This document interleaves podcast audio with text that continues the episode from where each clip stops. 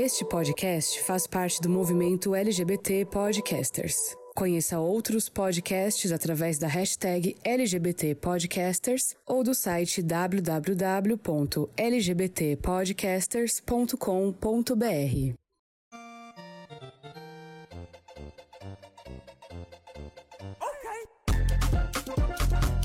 gamers, como vocês estão? Vocês estão bem? Aqui tá tudo bem. Eu sou o Angelo Prato. Sejam muito bem-vindos a mais uma edição do GamerCast. E hoje é uma edição especial porque nós temos um novo integrante no nosso casting, uma correspondente direto de Serra.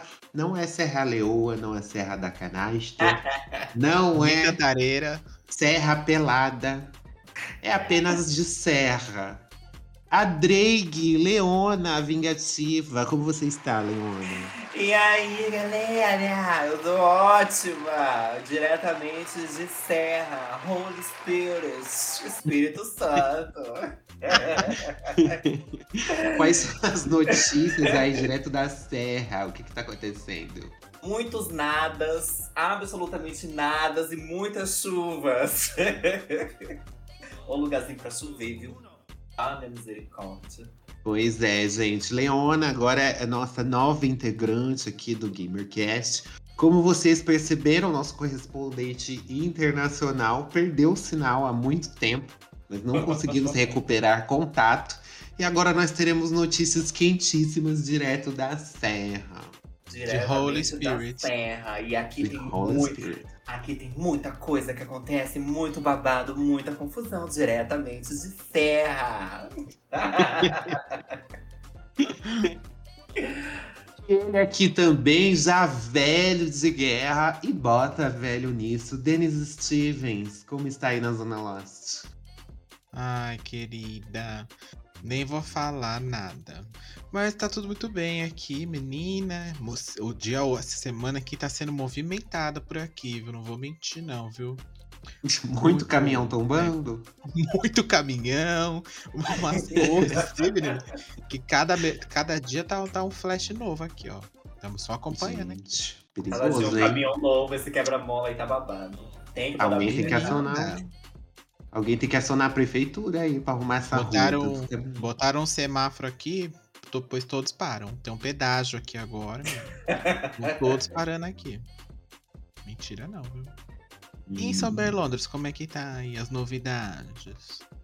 Ai, menina, aqui tá tudo na mesma, nada de diferente. Ainda não fui na pista de skate, menina, você acredita? Hum. Preciso criar uma coragem pra ir Tem lá. que ir, menina. A homenagear a Avril Lavigne, vai lançar CD novo. Sim, que ela tá fazendo um revival, né? Voltou aí. A bicha Aí. com 40 anos, com cara ainda de 20. Um cara de Mais nova que a senhora. 16. Cantando aqueles rock sobre adolescente desiludida. E a Ah, gente tudo chorando e, todo, e fazendo a, a era roqueira delas. Emo roqueira. E eu assisti Eternos esses dias, menino. Fui nos shops, no meio da pandemia, né? Toda vacinada e bonita pra caramba. Tá lotado, e cheio. né? Tava. Não tava assim, tipo, super lotado, mas tava, tipo, ok. Não tava mega vazio, que nem outras vezes. Uhum. Mas Ah, eles estão menos. distanciando as cadeiras, né? Então, no cinema que eu fui, e eu não vou falar o nome só pra não queimar, não tava Hum. distanciando, não. Mas Olha tem empresa que sim, elas estão, tipo, é dois assuntos, é dois assentos juntos e pula um, um separado. Dois assentos juntos Hum. e pula um. E nesse que eu fui, tava tudo junto e misturado, menino. Olha, a denúncia aí, vendo aí, ó. Denúncia. Aqueles que vão buscar a foto que tu postou pra já saber qual é o cinema, pra já Uhum. denunciar. Ah, eu nem postei, eu nem revelei, gente, qual que é. Fiz. Mas, né, quem tá indo no cinema sabe do que eu estou falando. Sabe qual é a rede? Sabe qual é a rede? Famosíssima. Um beijo, então pode patrocinar a gente, porque eu não entreguei vocês. É, Me paguem. Mas, se não patrocinar, a gente pode entregar. Exato. gente, numa edição aí que a gente fale de Eternos, quem sabe não escapa, né? Né? Uhum. Eu ainda não tive o prazer de assistir, mas eu tô doidinho, ainda mais pelo bafafá que tá dando, com o Oriente Médio. É, só porque tem uns gays, gente. Ai, que povo chato. Ai, que preguiça dessas O mais pessoas. triste foi a Disney ter deitado. Mas, né, fazer Ela não deitou, não, bem. É fake news. Foi fake? Foi fake news isso daí. Não, a, a Disney não estreou nesses países homofóbicos. É, tanto que na China foi boicotado lá, não, não rolou não. É, mas já fez seus 20 milhões, né?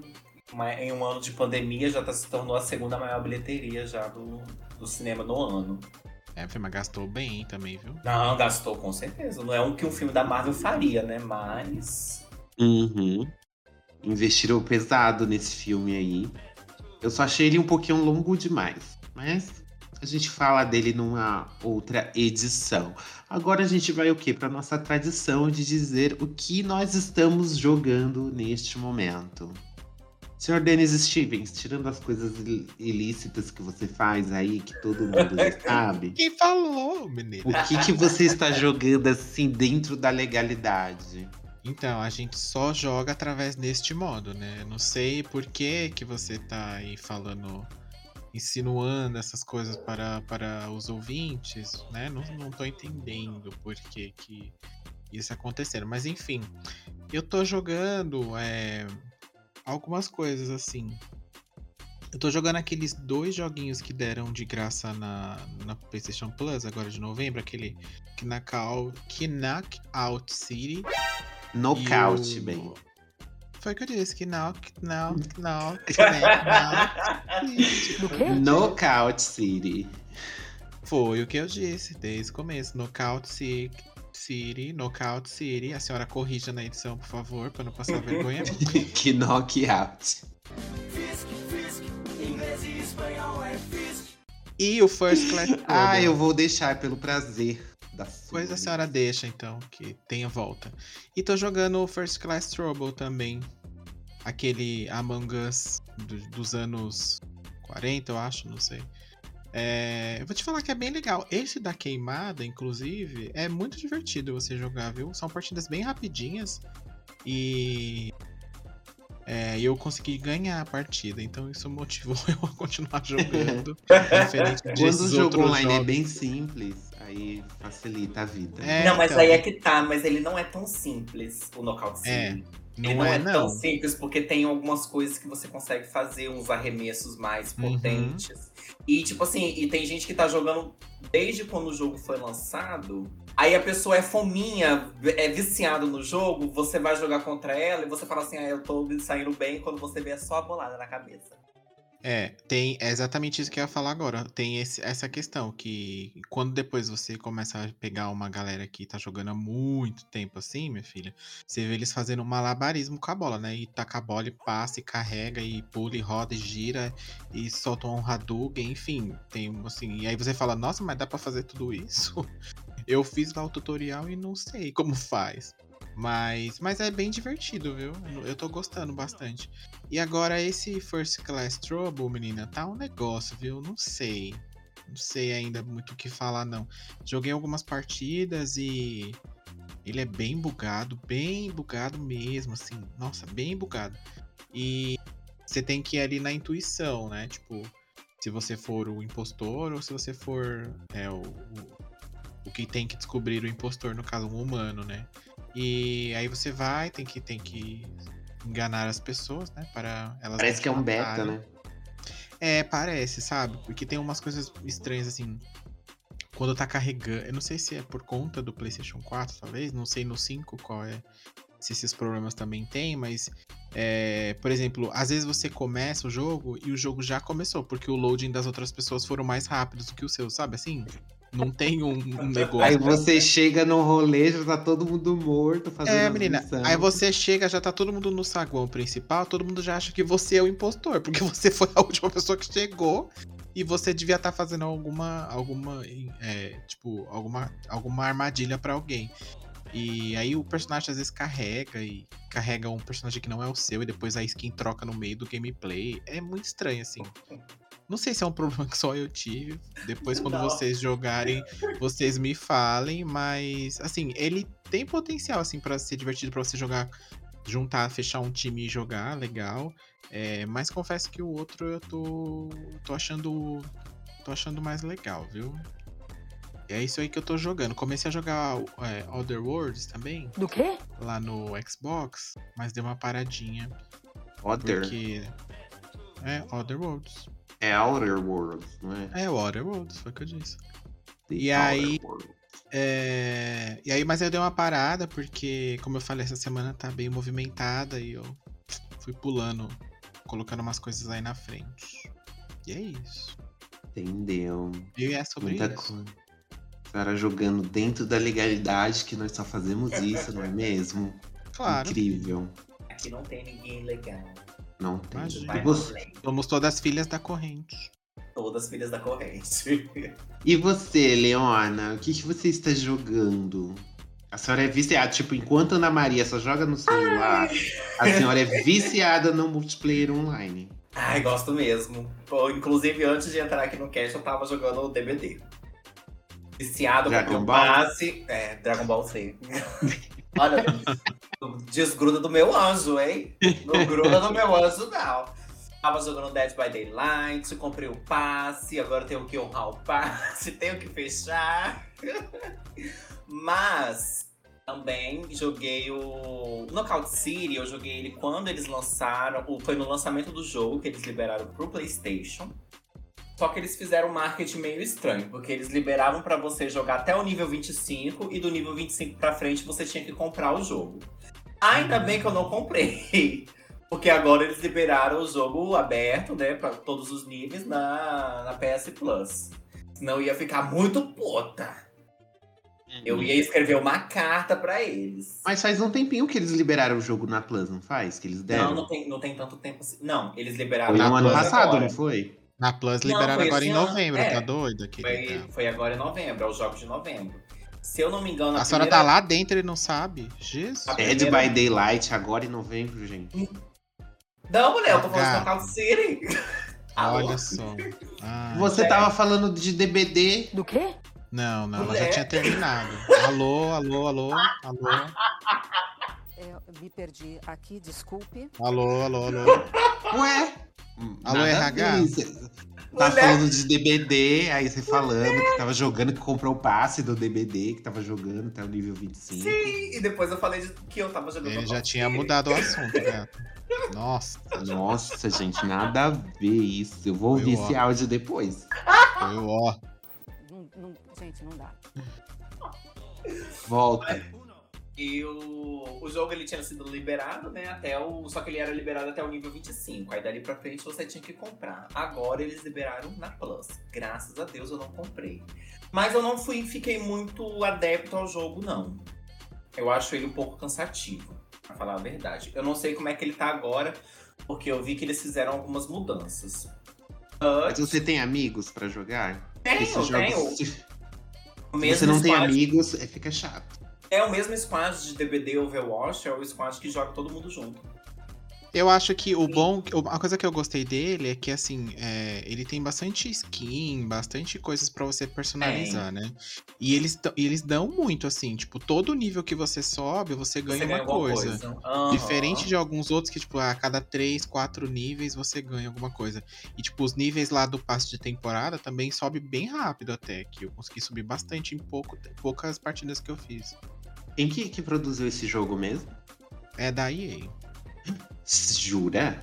Jogo da EA dando coisa de graça? Ele, é- ele é divertidinho de jogar, a, a proposta dele é bem diferente, né? Um jogo de esporte com, com a temática de queimada. Só que na época realmente eu não me apeteci ao jogo, mas agora eu voltei a jogar. E eu confesso que eu tô gostando mais dele. O, o First Class Trouble também, eu joguei e confesso que eu dei umas boas risadas dele, tá? Com os bugs e com as palhaçadas, porque, vamos dizer, por exemplo, você pode empurrar pe- o- o- os personagens, os seus Uhum. amigos ou o- os impostores, né? Então eu toda hora empurrava um amigo meu pra cima do fogo, aí ele morria queimado, eu empurrava ele pra eletricidade, ele morria eletrocutado. Então, assim, é uma palhaçada. Mas é uma palhaçada divertida, só que falta renderizar um pouco, né? Vamos consertar os bugs aí. Falta renderizar. pra poder, né, a gente aproveitar a jogabilidade. Mas Eu creio que agora em dezembro, com o lançamento de, de Among Us no PlayStation, ele vai dar uma caída. Querendo ou não, o Among Us ele também se torna um Ainda não um saiu mais... isso, O Among Não, vai Us sair em dezembro. Pra console ainda não tá disponível. Ele vai sair tanto pra Play 5 quanto pra Xbox. Tanto pra PlayStation quanto pra Xbox vai sair em dezembro. Hum, será que vai sair no Game Pass no primeiro dia? Seria bom, hein? Olha, se sair aí vai ser. Ai, olha, conhecendo a Vai ser bom, hein? Eu acho que não, mas tudo bem. Ah, Game Pass vocês falam é do Xbox, né? Uhum. Sim. Ai, eu não tenho esses mimos. E o. Se tem que dar na Plus também. E se ele for sair na, Play... no- na Store, ele não vai ser tão caro, ele é bem baratinho. É, eu Vai estar mais caro do que se você comprasse no celular? Vai. Mas não vai ser tão absurdo.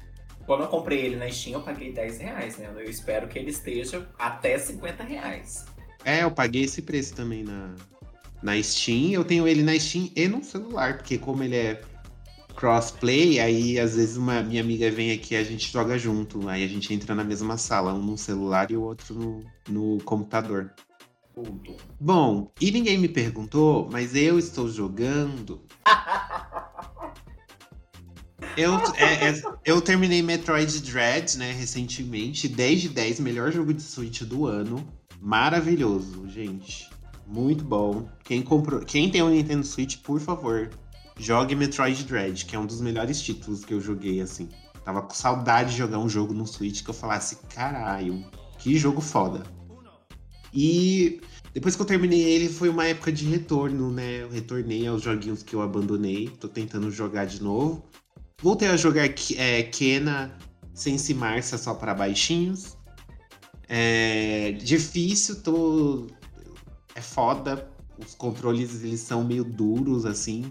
Não respondem com facilidade. Não é uma coisa assim, você apertou o botão de desvio, ela desvia na mesma hora. Tem um delay ali de meio segundo, mas dá pra perceber isso meio que dá uma atrapalhada na hora. E o jogo hack and slash nem um beat'em up, que você sai batendo aleatoriamente. Você precisa de estratégia ali pra você derrotar os chefes e não tomar muita porrada pra não morrer. Hum. E voltei a jogar também é, Dead Space, também, O que eu tinha abandonado. Joguei só o comecinho. Eu sou louco pra jogar Dead Space. Estou jogando novamente Dead Space e eu queria deixar aqui o meu protesto às promoções, tanto do da Microsoft Store quanto da PS Store, que termina tipo dia 28 do mês. Sabe? Hum. Isso é um absurdo, porque as pessoas recebem ou no dia 30 ou no quinto dia útil. Como que vocês não fazem uma promoção que termina no dia 28? Aí eu fui comprar, estava lá sedento para comprar o meu Mass Effect edição lendária, remasterizado, com mais de 70 mil DLCs. Só que eu recebi depois que a promoção acabou. E eu não vou pagar 300 reais, gente. Eu me recuso. Me recuso. Tava 160. Tava, tipo, metade do preço que eles estão cobrando na promoção. Os três jogos com todos os DLCs remasterizados, lindos, maravilhosos. E aí, quando eu fui comprar linda lá, entrei na loja. Tava 300 pau. Ai, fiquei revoltado. Ah, mas tá caro ainda esse preço, hein? E pra, pra um remaster, uma trilogia que lançou esse ano, eu acho que não. 160 eu pagaria. 300 eu não vou pagar. Mas metade disso eu pago. Hum. Agora estou aqui, né? Aguardando voltar. É. Quem pode, pode. Quem não pode, pega na corrente. Exatamente. E tá pra sair um novo, né, do Dead Space. Dead Space, sim. Eles vão Eles estão fazendo um remaster do primeiro, né? Ai, que tudo. Ah, vai, ficar, vai valorizar muito mais a história do jogo. É, eu tô. Eu tô jogando a edição clássica mesmo no Xbox. E ele é um Aquele primeirão. Ah, e ele, me, ele irrita um pouco, confesso. Porque ele tem muito jumpscare. Aí você fala, puta que pariu, nossa, não posso nem respirar aqui. Toda hora um bicho pulando na minha cara, que saco. Diz o Denis que O quê? você disse que quando você jogou que não tinha tanto jumpscare assim. Eu ah, eu achei que demais. tinha, mas assim. Assim, no começo eu meio que é, teve bastante mesmo, mas depois até que não, até que parou, assim. Ou eu não, ou eu não, ou não me pegou, assim, sabe? Esses jump scare, assim. Mas, mas eu terminei já o primeiro. É, eu até tinha baixado o segundo pra jogar, mas acabei atropelando outras coisas. Eu gostei do primeiro, mas é, eu acho que é, o bom mesmo vai ficar no segundo, porque a história é, é bem bem cortada, assim, bem picotada nesse primeiro. Né, não é muito Talvez- explicado, né? É, talvez no segundo ele. O, que nem o rolê da mulher dele. Aí o, aquele, o, tem, o final é muito assim. Tá, vamos fazer um segundo jogo, aí espera aí pra ver, sabe? Porque acaba, tipo. Você tá assistindo a cena e bum, acabou. E aí você fala, ué, pera. Ué, Aí eu o ainda resto? assisti, os, ainda assisti os créditos, né? Que eu falei, vai que tem uma cena depois. Mas não rolou, não. Bom, vamos ver aí nos próximos, né? Quando surgir um tempinho. E agora que a gente já falou que a gente está jogando no momento, quem acompanha a gente lá nas redes sociais, no arroba GameOverblog, né? Lá no Instagram, viu que a gente perguntou para vocês algumas sugestões de temas. Vocês escolheram lá alguns temas, é, mandaram. E a gente vai fazer. Ah, só que, né, vamos botar aí numa ordem, porque demanda pesquisa, demanda a gente consultar os universitários de Massachusetts. Então, a gente vai botando os temas aí no- numa ordem pra gente poder trazer um conteúdo, assim, uma informação digna do Fofocalizando, do SBT. Então, neste primeiro aqui que vocês sugeriram também lá no Instagram, vocês pediram pra gente fazer um review do Ghost of Tsushima, ou Tsushima, não sei como pronuncia, se tá certo. Que é o lançamento aí do PlayStation 4, que saiu ano passado, e teve aí uma versão do diretor, né, um Direct Cut, que saiu esse ano com uma DLC que expande a história. Então, dessa vez nós vamos ver aí como esse jogo ficou, vamos analisar, comentar os detalhes da história, a jogabilidade e trazer curiosidades também, porque nós somos muito jornalísticas. Com certeza. Renatas Vasconcelos. Exato. e para mandar aquele seu recadinho esperto, maroto, Denis, o que a pessoa deve fazer? Pois bem, pode mandar um e-mail lá pra gente no contato gameover.com.br ou até as nossas redes sociais, né? Agora na meta, no Facebook, no Instagram e no Twitter, no arroba gameoverblog. Mandar lá seu recado, sua sugestão, sua reclamação, né? Se dizer, pedir a substituição, o impeachment de alguém, também pode, né? A gente atende. Então bora lá, bora analisar, começando mais uma edição aqui do GamerCast, né? Fazendo um review, uma análise detalhadíssima de Ghost of Tsushima, Directo Cut. Welcome to the GamerCast.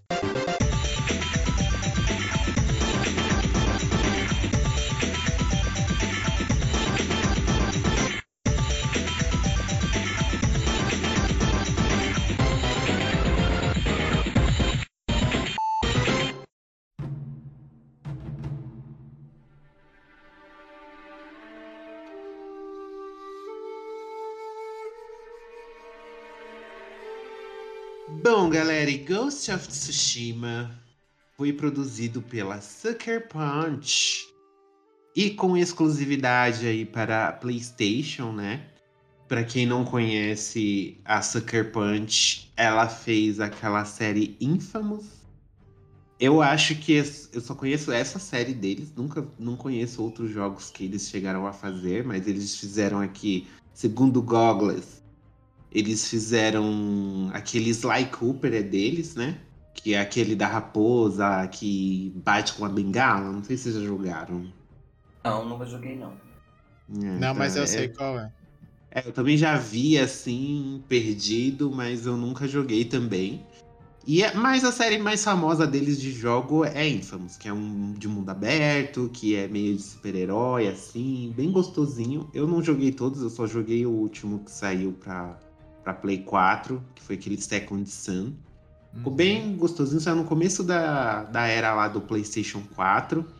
E o que eu gosto da Sucker Punch é que ela é um é aquele tipo jogo de mundo aberto que ele não deixa você se perder e também não passa tarefas muito impossíveis. É tudo bem equilibrado, assim, é tudo bem mediano. E aí eles fizeram essa essa eles arriscaram, né, fazer algo bem diferente do que eles estão acostumados com o lançamento de Ghost of Tsushima.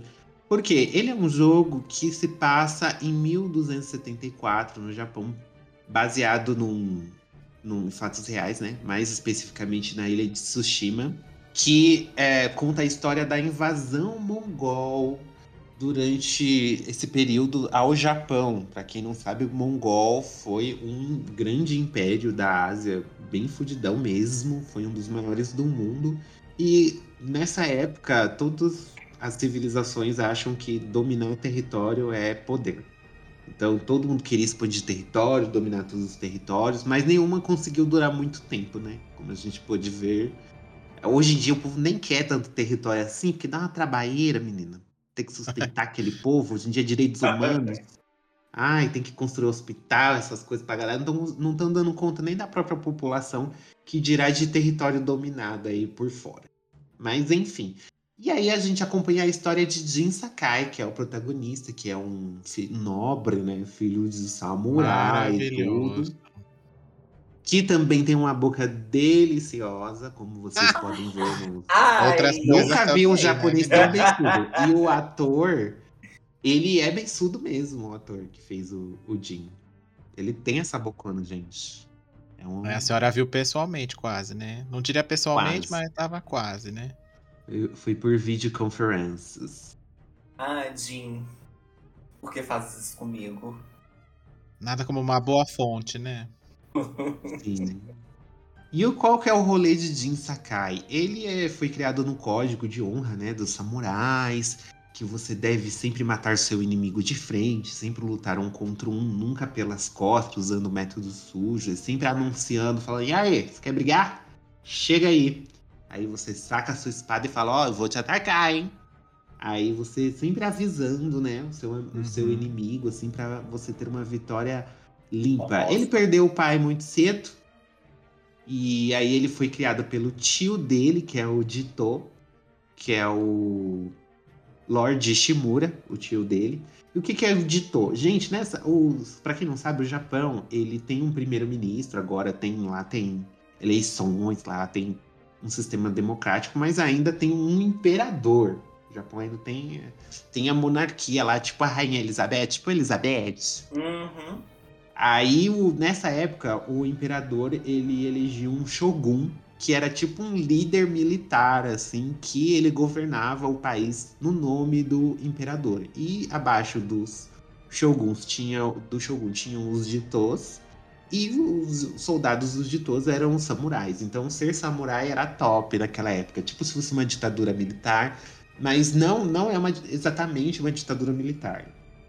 Eles são militares, assim, é como se fossem os militares do Japão, só que hum, é outro esquema, assim. É difícil explicar porque era uma questão mais de respeito, de honra, assim. Não, não foi essa patifaria que foi no Brasil.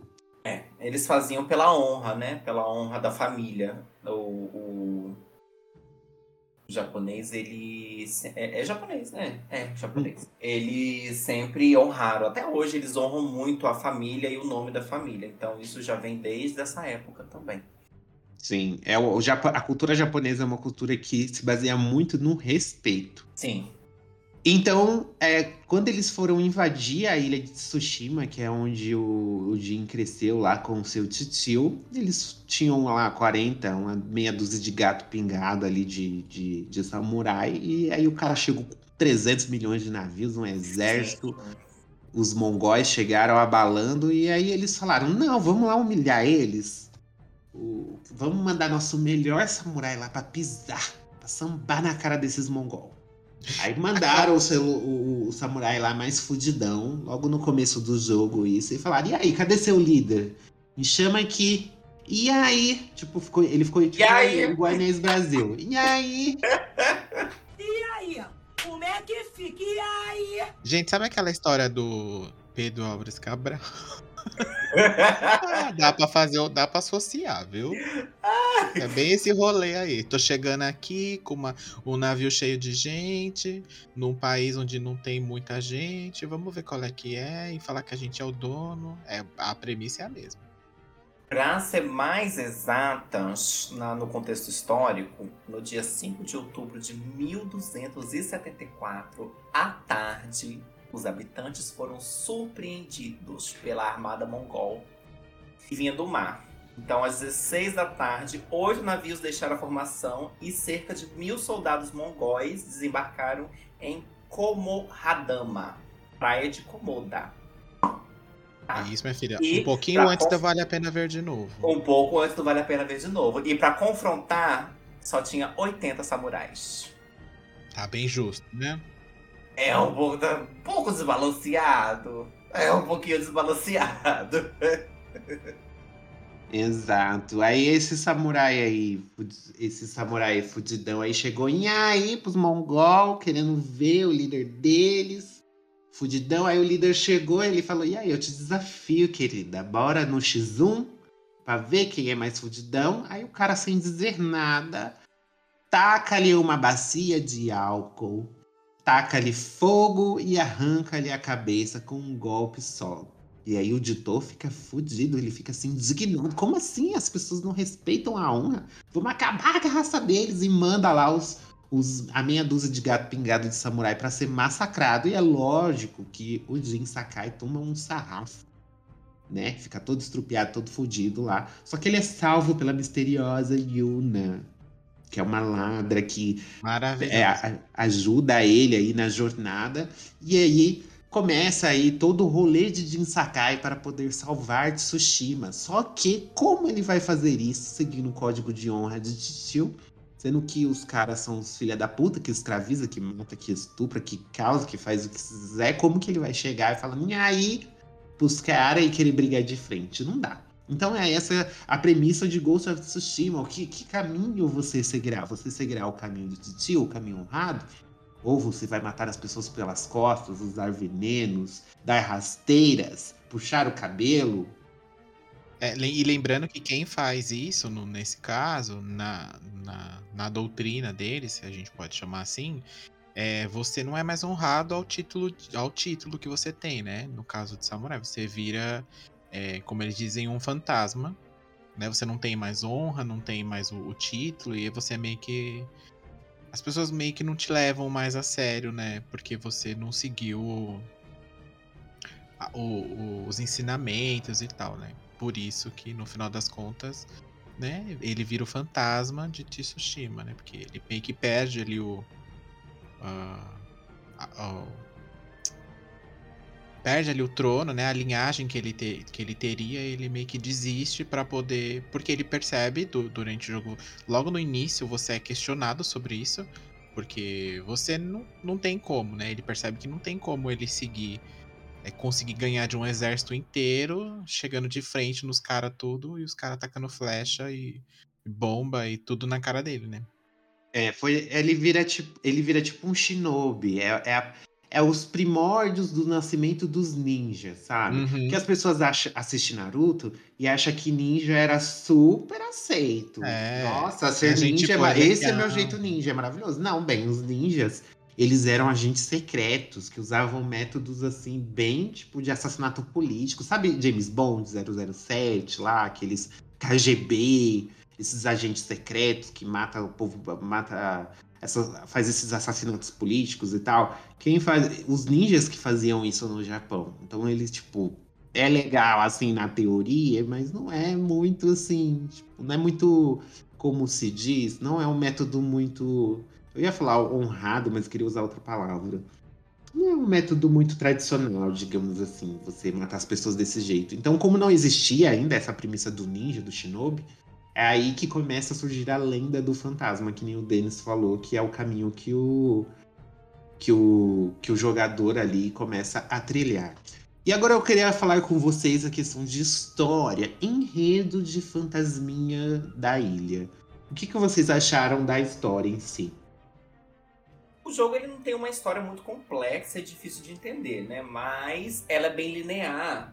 E o que diferencia é como ela vai sendo desenvolvida ao longo da gameplay. Então, quanto mais. No começo ela parece que ela vai ser um pouco monótona. Mas aí ao longo da gameplay, ao longo que você vai jogando o jogo, ela vai se desenvolvendo melhor e você vai começando a entender não só os personagens, mas também toda a questão cultural, a questão da, da evolução do personagem, é, os mongóis. Então, tudo isso é explicado na- na- no linear da história. Eu acho que a história é um dos pontos mais baixos, assim, do jogo, se a gente pode dizer. Uhum. Porque ela tem uma premissa muito boa, mas ela não é o tipo de. é- Ela não é o tipo de coisa que você para e começa a prestar atenção e ler os files pra entender melhor, porque não. Ela meio que não te pede isso. Por mais que ela tenha, acabe, acabe tendo, no final das contas, bastante conteúdo, é, o gameplay não te leva pra isso. Ele te leva pra um outro caminho, pra mais exploração e mais você cumprir ali a- a- as missões pra ajudar o, o- as ilhas lá, né, os, a- os pedacinhos lá dos lugares e, e recuperar as cidades do que prestar realmente atenção. E esse plot do, do Jim com, a- com a invasão e tal, eu achei bem fraco. Tanto que o final é, eu achei muito fraco, assim. É uma coisa que eu falei, ah, eu já sei o que vai acontecer. E aí eu fiquei enrolando no final, fiquei fazendo outras coisas, seguindo o vento. E. Ai, eu adorei e, e isso. porque eu achei assim. Mas os jogos da Sucker Punch, de forma geral, eles são assim mesmo. Eles têm mais um foco no, no, game, no gameplay ali. São jogos que o gameplay é muito bom de você se jogar. Então você acaba. Aquela história do passar pano. Você passa um pano ali pra história. O próprio Uhum. Infamous, que o Ângelo comentou lá, ele tem uma história muito boa. Esse, o Second Sun, por exemplo. O, o eu- a trilogia anterior eu joguei só o primeiro. Ele tem uma história legal também. E se, se, se passa, se baseia no mesmo mundo, o Second Sun. Mas ele tem uma história muito, é, muito boa. Tem questões políticas dentro da história, tem questões raciais, enfim. Mas ela não desenvolve muito, ela fica só ali naquele. Aqueles dois, três diálogos que, que te dá uma. Se você, você prestando atenção durante as cutscenes, você, você entende o que eles estão falando e consegue fazer ligações com outras questões e tal. Até a, aqui você tem muito da cultura daquela época, né? Então tem a questão da Yuna que a gente comentou lá no, no começo, que ela é meio que mal vista ali pela galera. Tem a história da, do da outra personagem que busca o, que, que busca o marido, enfim. É, tem, tem muita. Os personagens são bem carismáticos, você se importa com eles quando você conhece, eles, eles, eles ajudam bastante o, o Jin aí pra, pra conseguir fazer. concluir a missão dele, né? Mas a história ok. É ok. Não é ruim, não, mas é ok só. Uma coisa que me incomodou muito na história é que o jogo meio que se vendeu com a possibilidade de escolha. Tipo, o que você vai escolher? Você vai escolher seguir o caminho da honra ou o caminho do fantasma? Quando na realidade a escolha já tá determinada. Tipo, Jin vai se tornar o fantasma. Então Uhum. eles colocaram algumas coisas assim, tipo, escolher resposta no diálogo que não vai interferir nada na nossa vida, entendeu? Então eu achei, tipo, bem tosco, assim. É tipo, ai, pra que, que os caras perderam tempo de desenvolvimento colocando essas opções aqui pra eu escolher, sendo que o final não vai mudar nada, sabe? É, o, no, no final você tem uma escolha ali crucial que você tem que fazer, que provavelmente vai ter consequência num, num possível número 2 aí do jogo. Mas é Uhum. isso. Tirando essa questão também, eu achei a história mega simples, não é nada difícil de entender, não é nada surreal. A história não é ruim, mas é médio, assim, não é nada surpreendente, nada que, se- que vai explodir cabeças ou algo Não é aquela do coisa tipo. densa, cheia de camada, que você Não. vai ali. Não é. Mas é. Mas é boa, é boa, não é ruim, não. É uma boa aulona de história, né? Sim, o que eu achei É. legal foi que eles colocaram as lendas. Não. Sim. Toda essa parte, assim, tanto que Ghost of Tsushima foi um sucesso no Japão. E é muito difícil um jogo americano é, fazer sucesso no Japão, porque eles. o- os próprios japoneses já entendem muito o próprio público deles. Então eles sabem o que o público japonês gosta. Por isso que, tipo, Final Fantasy, próprio Resident Evil, Metal Gear, esses jogos assim que são de produtoras japonesas, já fazem um sucesso absurdo por lá, Uhum. porque eles Uhum. entendem o que o público gosta. E Sim. Ghost of Tsushima, a Sucker Punch é uma produtora americana, teve que fazer uma mega pesquisa para introduzir todos os elementos da época no jogo, assim. Então é tanto nas roupas, o jeito de se portar dos personagens, as casas, a própria ilha que eles viajaram para lá, tiraram uma porrada de foto de Tsushima para fazer réplica das coisas. Então assim, você realmente se sente no Japão feudal, assim, é incrível o, visualmente, assim, falando, que eu acho que já dá pra gente já pular pra parte do visual. Gráficos, gente, o que Perfeito. vocês acharam? É, pra mim, é, o, é, o, é um dos jogos mais bonitos que eu joguei. Assim, disparado, disparado. E bonito na questão artística mesmo, que ele é muito Uhum. artístico. Tem muita, muita coisa, assim. é, tem um modo que você joga ele totalmente em preto e branco, assim, que é um negócio bizarro de doido, de você pensar em, em fazer isso e funciona, uma vez que ele é baseado em alguns filmes é, japoneses da, de época que eram assim, né? É, mesmo depois de, de- da TV colorida, enfim, alguns filmes ainda eram produzidos desse jeito para remeter ainda mais à questão da época. É, tem a questão do a- o lugar é muito bonito, é tudo a vegetação do lugar, a- a- as vilas que você encontra no meio do caminho, as pessoas às vezes que vão te pedindo ajuda, que você tá passando, seguindo o vento. Tem essa mecânica, né, de você segue o vento e o vento te leva para uma missão X ou Y e tal. Uhum. Ou você vai andando e, a- e as coisas vão acontecendo, né? Tem uma cena do cavalo, gente, que eu não gosto nem de lembrar, assim, que é muito, muito tensa, assim, e tal.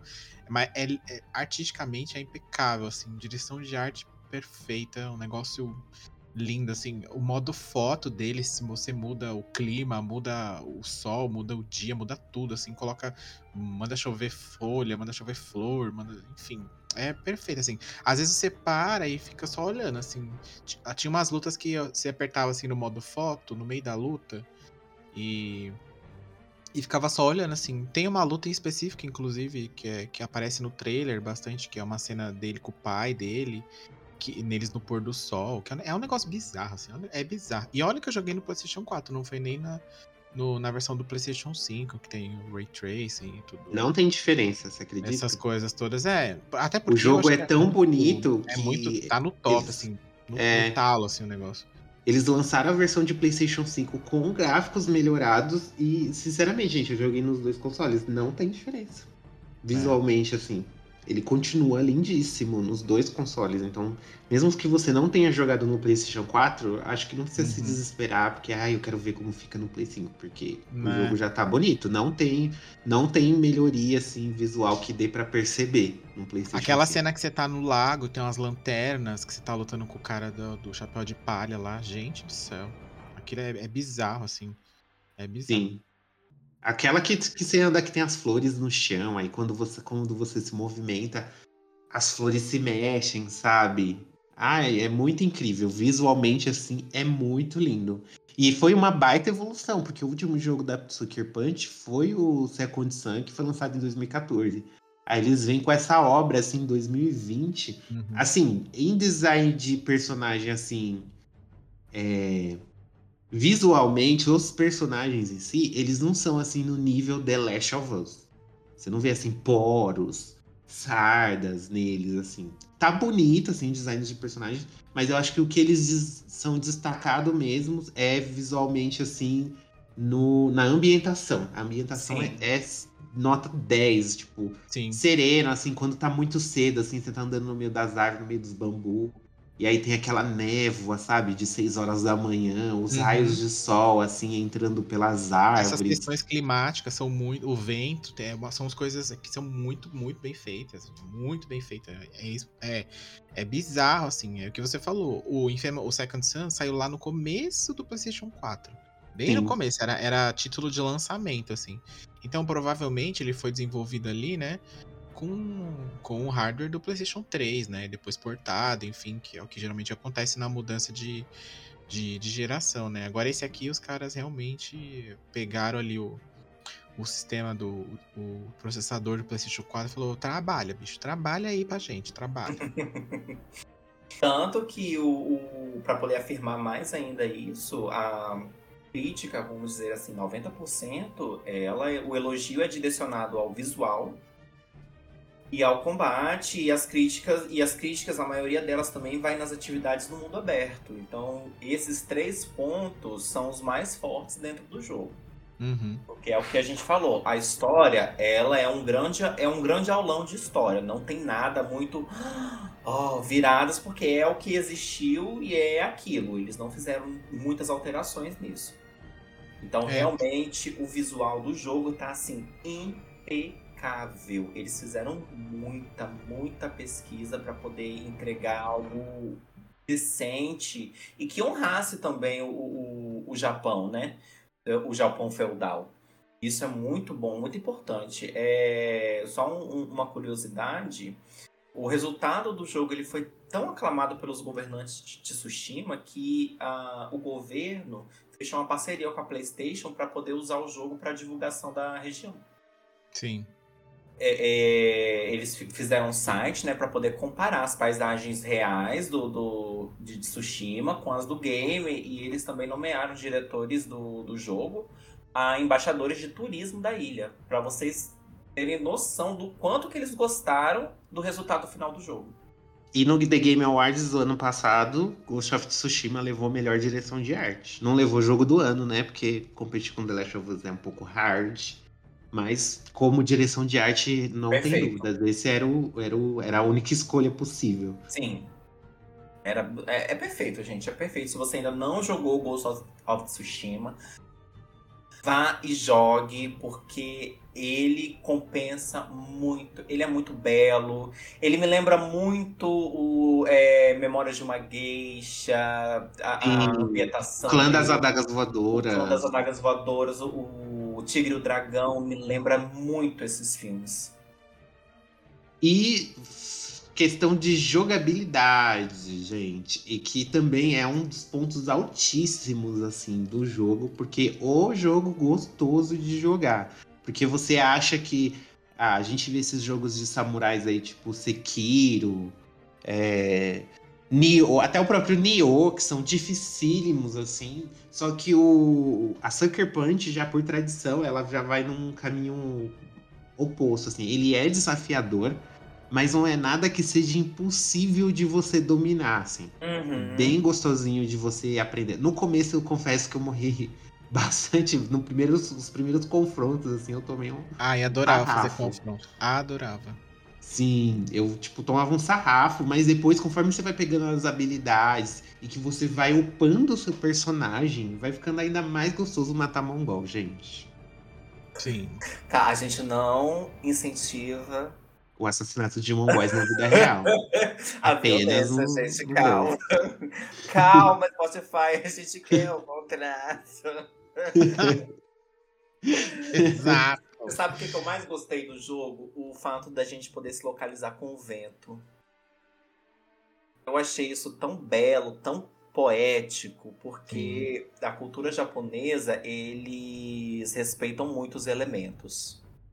Sim, Então, é, eu achei isso muito delicado da parte da- dos desenvolvedores fazer isso, entendeu? Pensar nisso. Ah, como que a gente vai se localizar? Vão apertar um botão e, e vai ficar tudo cinza e vai ter um caminho branco. Não. O caminho, quando você quiser saber, vai ser o vento. Eu achei isso de uma delicadeza, de uma importância tão grande no jogo, e é o que faz o jogo ser único também é, ali no seu mundo. É, e faz muito sentido isso ter- é, ser dessa forma. E é o que a gente falou, às vezes tá num combate e você acaba li- é, limpando ali a vila, é, livrando ela dos mongóis e tal. Aí você anda um pouquinho, você chega num lugar que o Jin fala, ah, agora eu quero fazer uma poesia aqui. Aí eu sento lá, escolho, você escolhe umas frases e, e monta ali, né, a, a, a poesia. Então, e assim, tipo, e é todo momento isso, o jogo te leva pra ação, aí ele quebra pra uma, uma exploração, aí ele quebra pra uma questão mais re- reflexiva, igual isso, por exemplo. Aí ele quebra depois pra você ir lá na, na- nas fontes termais lá e, e repensar na, na- nos, seus, nos personagens que você conheceu, na é história. a bunda do Jim. Essa é a melhor parte, inclusive. né? É, enfim, e é. Porque não é, não é só um. Um jogo. Não é só um, por exemplo. Um jogo de ação que você sai e vai limpando o mapa e livrando as coisas. Não, tem várias coisas. Aí você, às vezes, tá andando no matagal, você encontra uma raposa, aí você segue, ela te leva pra um, pra um lugar que vai ter um item, enfim. É muito. É, é tudo muito, muito poético, assim, muito né, é mu- muito muito bem bem bolado assim dos caras e em todo lugar, em qualquer canto do mapa que você vai tem uma coisinha ali, tem um, um segredo, tem um, um lugar pra você ir, enfim. Tem algum alguém, algum mongol tentando roubar um carroceiro, né? Tem várias coisas, é bem legal. Sim, eu- isso que eu mais eu gostei muito também dessas missões aleatórias, sabe? Que não, não é algo que. Eu não sei se vocês passaram por, por isso. Teve uma hora que eu tava andando pela ilha, aí. Aí do nada a- tinha umas duas mulheres conversando assim e tal. E aí, a, aí quando eu cheguei perto, a mulher falou assim. É, ela, ai, é, todo mundo respeita muito você por você ser um samurai, né? Então você é uma autoridade naquela ilha. Aí eu tava andando assim, a mulher tava. Tinha duas mulheres conversando. Aí, ela- aí eu cheguei em aí. Aí a mulher falou assim: Ah, eu tô conversando aqui com essa moça e ela tá me dizendo que ela achou um, um jeito de sair da ilha, que ela tem um barco pra gente poder fugir da ilha. Porque os mongóis, né, como eles eram de barco, eles estavam cer- cercando a ilha e metralhando tudo, qualquer um que tentasse sair. Uhum. É, vocês fizeram essa missão? Vocês chegaram a ver? Eu não me lembro, na verdade, mas eu, eu lembro de uma missão que, é, que eu tava na, na, na, na beira da praia e existia um barco e quando você chegava perto, os mongóis vinham e te atacavam. Provavelmente deve ser o próximo da onde é essa missão. Mas eu, eu, vi- eu fiz muita missão de você tá andando e, e tem um carroceiro, aí vem uns mongóis correndo atrás pra atacar ele, começa a bater nele e você vai- Não, essa missão eu achei surreal, porque ela foi bem diferente de tudo, assim, que eu Uhum. vi. Que... E foi me- realmente do nada. Eu estava simplesmente cavalgando com, com a minha aguinha Pocotó. E aí, aí a mulher. Aí, aí o, o Jim pergunta, tipo, como assim? Como você sabe que como sair da ilha? A ilha tá cercada. Ela, não, eu tenho um barquinho que a gente pode ver. Aí, ela, aí, ela, aí o Jim fala, me mostra. Aí ele, ela me leva num canto lá num. Gente, é muito legal. Aí ela me leva lá num canto e fala: Olha ali, ó. Se você olhar bem ali, você vai ver um barquinho bem pequenininho. Aquele barquinho é o meu. Aí você fica lá caçando o barco dela por meia hora. Aí você volta e fala. Aí quando você vira pra falar: Não tô vendo barco nenhum, a, a mulher tá assassinando a outra que ela queria levar. Falando, sai desgraçada, você me entregou e que não sei o quê. Porque ela tava, ela tava sequestrando o povo pro Mongol. E aí, como a gente chegou e ela Ah. falou pro samurai, a gente entregou ela. Entendi. Aí eu fiquei chocado. Eu falei, menina, você é louca! Só que aí, infelizmente, não dá tempo de salvar a mulher lá. E a gente tem que acabar vingando a senhorinha que estava com esperança de sair da ilha. Mas eu achei surreal, assim, porque isso acontece do nada. Você tá andando Uhum. na ilha e, aco- e acontece isso. Eu não, eu não lembro nem direito onde é. Se você me perguntar mais que parte da ilha que é, não lembro. Eu estava cavalgando e encontrei essas duas mulheres conversando e aí começou essa missão. É, mas é muito bom. Tem umas missões bem legais e as missões que sei de desenvolver os personagens secundários também são bem legais. Eles têm uma história, eles têm umas histórias que são boas, assim, é bem desenvolvida. A Yuna nem se fala, né, que ela tem um papel mais principal ali. Mas os demais também que acabam te ajudando é é, é muito legal, assim, são todos bem feitos, assim, e é, é- é bem desenvolvido o- os personagens e é como a gente falou, e o sistema de batalha é muito bom, assim, não tem nem o que tem um probleminha de sincronização labial, tem um probleminha de sincronização labial, mas se você assiste novela mexicana, meus amigos, isso não é um problema pra você, não é mesmo? É, sincronizar com o português não vai sincronizar. Você jogou dublado? Então, né, mas também com, com o japonês não, não tava sincronizando não, né? Ah, mas isso aí foi sabe. corrigido. Mas foi corrigido numa expansão para quem tem PlayStation 5. Se você tem um PlayStation 4 como eu, vai continuar jogando Vai continuar versão zoado. mexicana. É. E é importante a gente falar isso Versão também. Agora em, dois, agora em 2021 saiu a versão do diretor, né? Que Uhum. vem com uma DLC que o Odin ele vai até a ilha Ikki, que é uma ilha vizinha lá que também estão. Os mongóis estão causando altas confusões. Uhum. E o objetivo dele lá é também ajudar esse pessoal, que lá os mongóis eles estão sendo liderados por uma xamã, xamã, por uma xamã, que se auto-intitula Águia. Aí, menina, ela dá um chá pra gente, um negócio de um chá, que deixa a gente bem louco ali, vendo umas Sei. coisas bem doidas ali. Não sei se vocês já tomaram esse chazinho aí, vocês que estão Camomila, escutando. gente, camomila. São chás de ervas naturais. E aí nessa DLC a gente tem uma nova ilha para explorar, a gente tem novas missões e também tem novas armaduras, que isso é muito legal, que em Ghost of Tsushima a gente tem muita opção de customização, dá para você mudar a cor da sua Hum. da sua da bainha da sua espada, da sua flecha. Você coloca capacete, você coloca bandana. Eu amei, assim, todas as, as armaduras possíveis eu, eu acabei desbloqueando. E tem armaduras novas na DLC também, inclusive pro cavalo. Dá pra gente conseguir uma armadura pro nosso cavalinho, pra nossa eguinha protocolo. Que eu achei sensacional. Não, eu só ia falar que teve um pessoal que criticou a duração da DLC, falou que é que lá, é, é curta, ai, não tem conteúdo. Gente, eu joguei tranquilamente essa DLC e eu demorei 10 horas pra fechar só essa DLC. Então, assim, se você pega, compra um bagulho e sai fazendo sua missão principal, é óbvio que você vai terminar rápido. Isso é até a campanha principal, né? Pelo amor de Deus, você pagou, comprou uma DLC, você vai apreciando, você vai degustando. Você não sai aí querendo terminar logo. Ai, vamos ver quanto tempo dura, quero terminar. Não sei, quem compra e faz isso, você tá jogando errado, desculpa. Aprenda a, a aproveitar as coisas que você compra. Joguei tranquilamente, fazendo as missões secundárias, indo atrás das minhas. ouvindo lendas, indo atrás do meu. do- do- das minhas armaduras.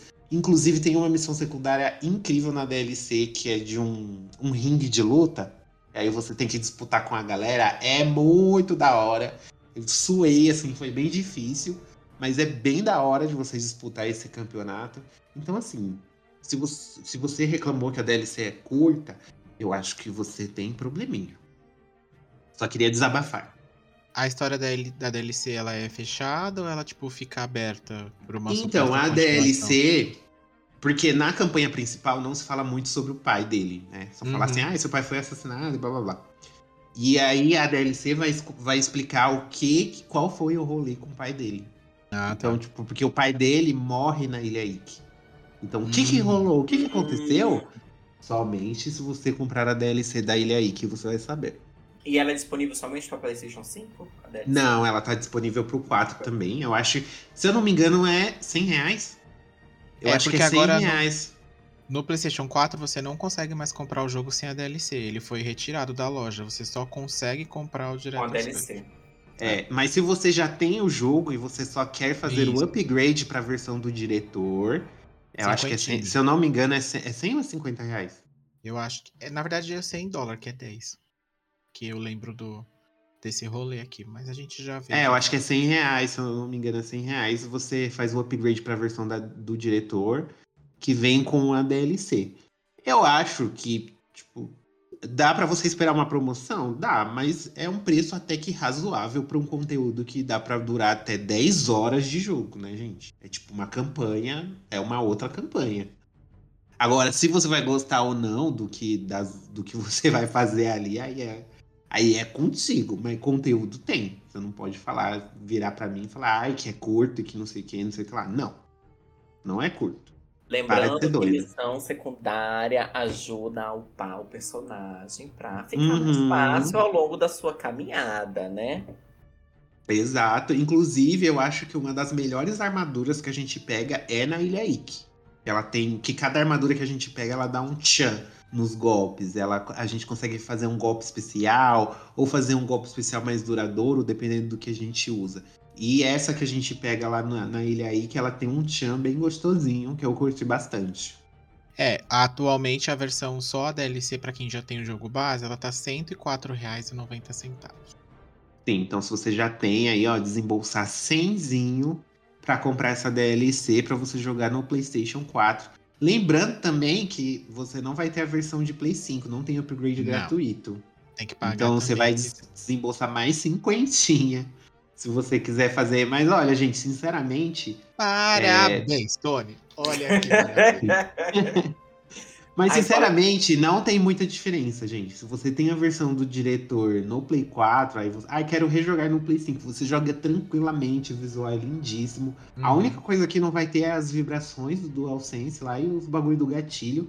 Mas não é algo assim, tipo, ai meu Deus, indispensável. E a correção do Limp Sync. É, e o lip sync. Mas não é algo indispensável. E os loadings, assim, no Play 5 também nem. São inexistentes. A versão de Play 5 não tem loading, é, é literalmente automático. Mas até mesmo a versão do Play 4 que eu joguei no Play 5 não é nada absurdo. É, tem bem Não- poucos. não- é, não, não é nada absurdo, não, gente. Dá pra ser feliz. É aquela história, tem um grandão no começo e depois alguns bem esporadicamente. Fora que dá pra Sim. fazer uns. um- tirar uns prints da, das cenas, que dá pra dar uns wallpaper belíssimos. Ah, minha filha, dá mesmo. Que tenho vários aqui na minha biblioteca. E ali você pode printar, imprimir e vender como obra de arte autoral. Só não Exato. deixa. Só não deixa porque pode descobrir. É. Mas aí você põe espelhado, né? Que eu parei saber que. ah, então continuando as nossas informações também, o jogo ele ganhou 83 pontos de 100 no Metacritic no final das avaliações e ele foi o último exclusivo para o PlayStation 4. Sim. né? Acabou. Porque ele Sim. acabou essa era. Agora você vai ter que desembolsar um pouco mais de dinheiro para comprar um PlayStation 5. Exato. Algumas Sem contar burguesas, algumas burguesas aqui do podcast já tem, né? Mas... Ah, não vou dizer quem, aquela. É. Mas é, é, é bom a gente mencionar também que a, a recepção foi bem, foi muito boa, até pela nota lá do Metacritic, que acaba valendo como, como métrica, né? Para depois você, a- Uhum. a- até a própria empresa avaliar, a Sony avaliar se rendeu o investimento, né? Mas ele vendeu mais de 2 milhões de cópias no, no segundo Sim. dia de lançamento, então, assim. Talvez teremos uma continuação. Uma coisa que o Ângelo esqueceu de mencionar é que na DLC também vem um modo online pra você jogar, né? E Pra você jogar contra a galera ali, não O modo lendas já tinha. É Não porque sei. agora o modo online é um. dá pra pôr um contra o outro, dá pra pôr versus. Mas o Hum, modo entendeu. online já tinha na versão de Play 4. Pois Daqui a, bem. pouco, daqui a pouco tem RP. Já tá- E a- Já mas- pensou, menina? Ia ser engraçado. Mas, Ah, mas, aí e- o- mas não dá pra fazer RP num jogo de Play 4, né? Só se, só se, que eu não duvido, sair uma versão de PC. Ah, também Aí pode dar até Não, pra porque- rolar um RP, hein? Nossa, pensa, o RP babadeiro, as duas mulheres conversando. E é duas gays. E aí, rapariga? O raio! Ai, O negar ia meter kudasai. É bem nessa. Vai ser uma palhaçada. Vai perder Eu já vou o fazer isso aí pra PC, eu já quero um mod de Sailor Moon, que eu não sou nem obrigado. Agora vamos para nossa parte de curiosidades sobre o joguinho, que o joguinho tem muitas curiosidades. O jogo ele fez tanto sucesso, gente, que teve um templo lá shintoísta na ilha que sofreu por causa de muita chuva e tal, e ele acabou sendo destruído. O pessoal fez uma vaquinha online para poder reformar esse templo e os jogadores divulgaram, eles arrecadaram não sei quantos mil dólares, porque Tsushima apareceu pro mundo e aumentou o turismo lá na região, várias coisas assim, porque como é um local real, os próprios japoneses começaram a visitar a ilha, tirar foto em locais que que tem idêntico no jogo, assim. Eu acho isso sensacional quando o jogo consegue mesclar assim a vida real. Sim. Quando ele consegue beneficiar não só a, a quem produziu, mas aonde ele foi baseado, né? Uhum. Tanto que a praia, a praia onde a invasão mongol ela é- aconteceu no jogo é a mesma da história, mesmo como a Leona falou, ela Sim. existe. Você pode ir lá tirar uma selfie, sentir a energia dos milhares de cadáveres, né, das pessoas que morreram na guerra há mil anos atrás. Você quer, você tem essa, essa fantasia meio mórbida? Você pode realizar. Outra curiosidade que a gente tem aqui são das questões históricas, né? Porque apesar dele ser um jogo baseado em fatos reais, ele tem ali a sua liberdade artística, né? Que a gente Uhum. fala assim, normalmente. Então tem umas coisinhas que não, não, não é bem assim que aconteceu. Por exemplo, o nosso grande vilão, Khotun Khan, que ele aparece lá no logo no início do jogo, ele nunca existiu. É, ele, ele é baseado no imperador mongol, né? Que era o Kublai, Kublai Khan na época. E aí eles tiveram que colocar. E, e é óbvio que o imperador não ia sair lá do conforto dele para ficar invadindo ilha japonesa, né? Então eles Sim. criaram esse vilão para poder ter uma figura central ali na, é- na hora. A própria armadura do clã Sakai também, ela foi baseada em um herói japonês real. que é o Tadakatsu Honda. Só que ele não é um herói daquela época, ele deve ter nascido uns 200 anos depois da- dessa época aí. E eles se basearam nessa armadura para poder, pra poder criar a armadura do clã do Jin. Tem uma, uma arma também bem legal no jogo, que é a Wacha, que é um lançador de flecha flamejante, que é, é- é uma das melhores missões, assim, é muito legal quando a gente vê- começa a mexer nessa Wacha aí pela primeira vez, dá um tchan no jogo. E só que ela foi criada na Coreia ali uns 50 anos depois daquela época. Então o pessoal ali tomou a liberdade, né, de, de colocar ali como uma arma do Império Mongol, que estava dominando ali toda a região e também tinha acesso a essas armas. E a questão da, da guerra também, é, que, que houve paz depois da guerra, como assim, o que, que aconteceu? Então, os japoneses eles ganharam a guerra contra os mongóis, obviamente, só que foi um golpe de sorte, né? Porque um ano depois eles invadiram novamente ali a região, mesmo depois do- da Batalha Suada, que é na época do Jin. Só que eles não consultaram a Annie Lotterman. Eles não, não consultaram a previsão do tempo para poder invadir ali de novo, então tinha previsões de tufões, de ventos muito fortes e chuvas. E a maioria do povo morreu no mar, nem chegou a desembarcar ali nas ilhas para poder invadir de novo. E foi daí que surgiu o termo, foi nessa época que surgiu o termo kamikaze em japonês, que numa tradução assim livre significa o vento divino. Os mongóis Então- estavam pra- estavam para invadir, né, um ano antes do que do, da, da data que aconteceu a invasão. Só que como a- aquela região ali realmente ela, ele é uma região de muita tempestade no mar, quando eles foram invadir, teve a tempestade e afundou e naufragou os navios.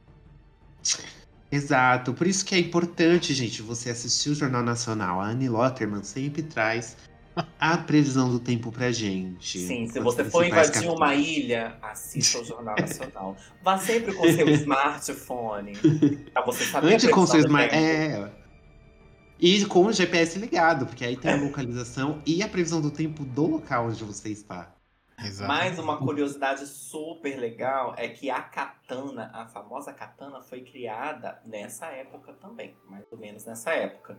Porque as espadas que os samurais usavam, elas é, quando elas entravam em, em contato com o ferro da armadura dos inimigos, elas quebravam.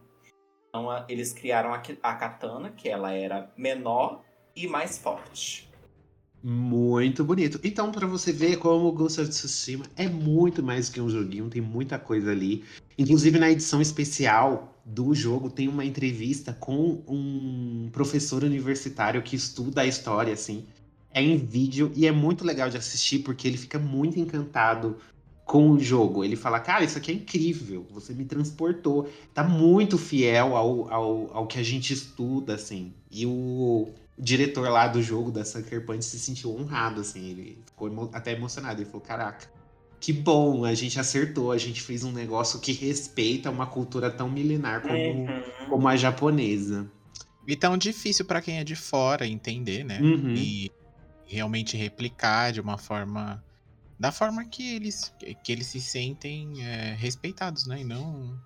Porque eles, ele- ali eles tinham uma base, mas foi tudo assim, em cima, ah, em cima do achismo, né? Ah, eu, eu acho que pode ser que seja assim. Então, eu, tenho, eu tenho essa foto aqui, essa foto aqui tá bela, então vamos fazer o que a gente acha que era assim na época. É, você vê que essas questões que quando o jogo, os jogos hoje em dia eles representam tempos ou é, por exemplo, igual por exemplo a, a Ubisoft com Assassin's Creed, né, que é uma coisa, é, por exemplo, os nórdicos, ninguém sabe muito bem como é, tem, tem aquela a sua existe muita pesquisa, né? Eles estudam muito pra fazer a arquitetura do lugar, as coisas. A Ubisoft dá uma escorregadinha, dá, né? Que a gente sabe. Porque tem umas coisas ali que você fala, será que era assim? Que será que era isso mesmo, assim, desse jeito, né? Enfim.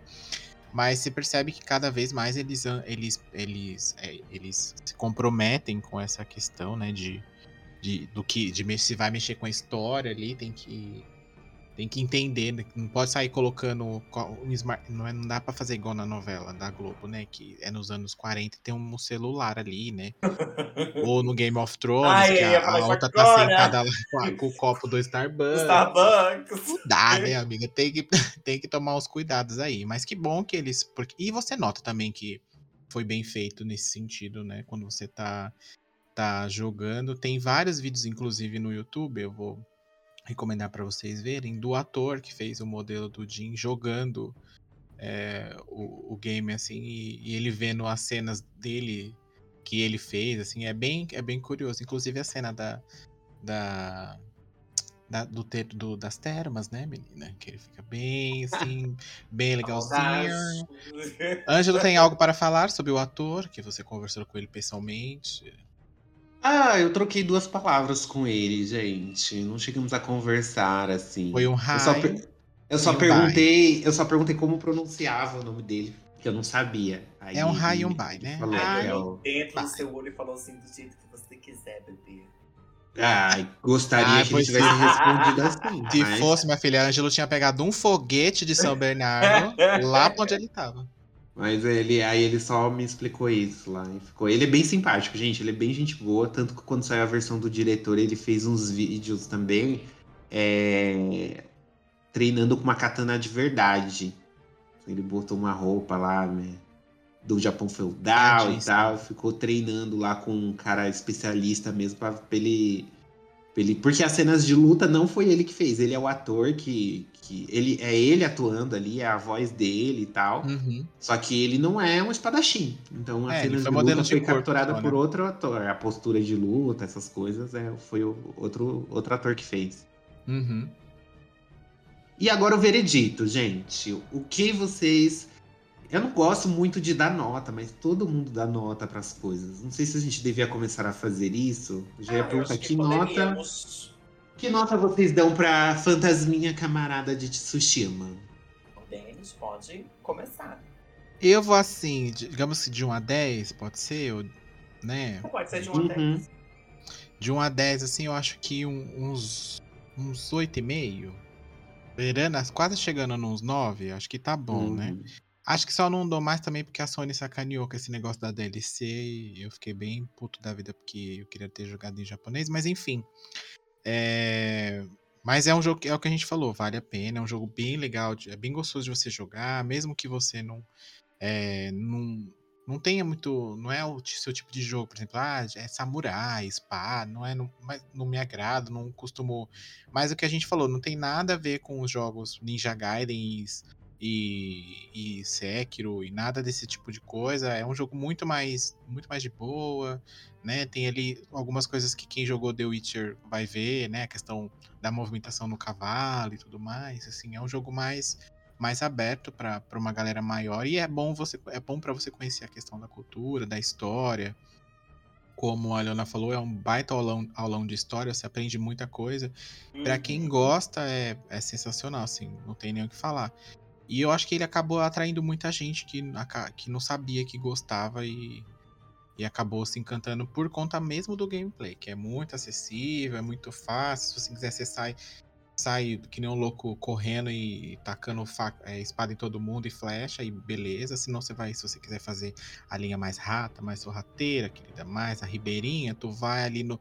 agacha nos matos, né? Mata os caras no, no silêncio, né? A lá Metal Gear. Ou então você varia um pouquinho, sobe nos telhados e cai em cima do cara com a espada na cabeça, e assim vai. Então é bem legal. Vou dar 8,5. Senhor Ângelo. Qual nota? A minha nota é 8,5 também. 8,5. É, mais pela questão de que às vezes o jogo é um pouco repetitivo. Eu acho que algumas missões secundárias podiam ser mais variadas. Mas conforme você avança na história assim, é, acontecem coisas diferentes. Sempre tem um tchan ali que, que vai deixando a gente mais interessado e isso eu curti bastante. Então eu vou tirar um pouquinho da nota dele, porque ele é um pouquinho repetitivo, gente. Mas mesmo assim é uma delícia de jogar. Mas é que jogos de mundo, mundo assim, mais aberto, não tão linear, é difícil você não.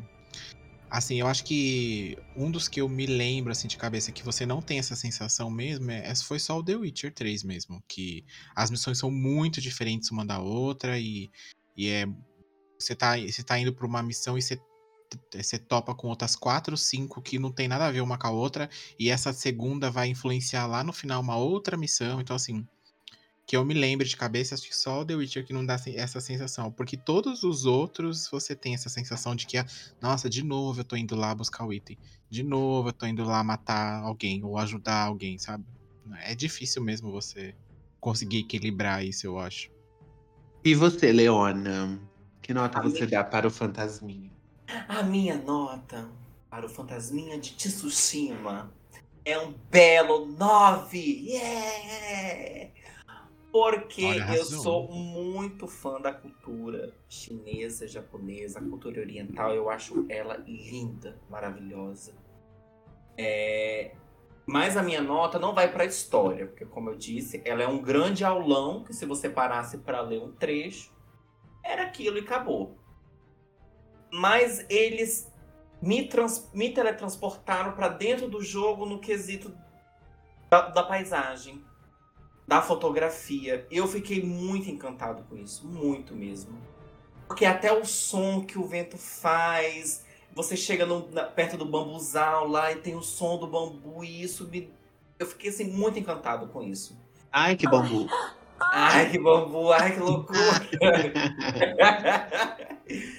então, assim, é, a minha nota é 9, vai pro visual. É, realmente, é, o visual do jogo é impecável. Muito bonito. Bom, gente, é isso. A gente trouxe aqui várias informações extras, fizemos uma análise aqui detalhadíssima de Ghost of Tsushima. Então, se você não jogou, bora jogar, alguém. Pega emprestado aí com alguém.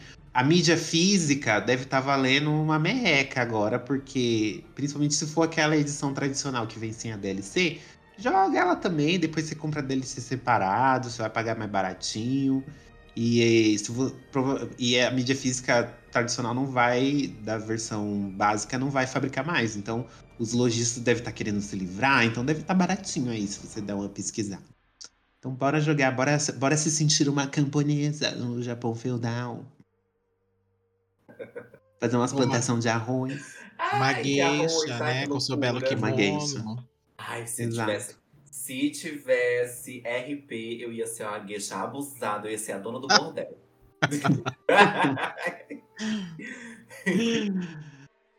Bom, gente, é isso. Lembrando, né, que queremos recadinho. Você gostou gos- de Ghost of Tsushima? Que nota você dá pro jogo? Manda pra gente, fala pra gente no arroba gameoverblog ou no e-mail contato arroba gameover.com.br, ó. Sim, gente, por favor, isso não. Isso a gente tá implorando. Manda! É rapidinho. e a gente vai ler aqui, ó, na hora. A gente vai discordar? Com certeza. Mas a gente tá aqui pra isso. Faz parte, né? É, estamos aqui pra discordar do mundo. Bom, gente, é isso. Um beijo, um cheiro e Yamete Kudasai. Um beijo. Ai, como falar tchau em japonês, hein? Sayonara. Não, sayonara é adeus, querida. É bye. Bye bye. Esses- Não, é sayonara mesmo.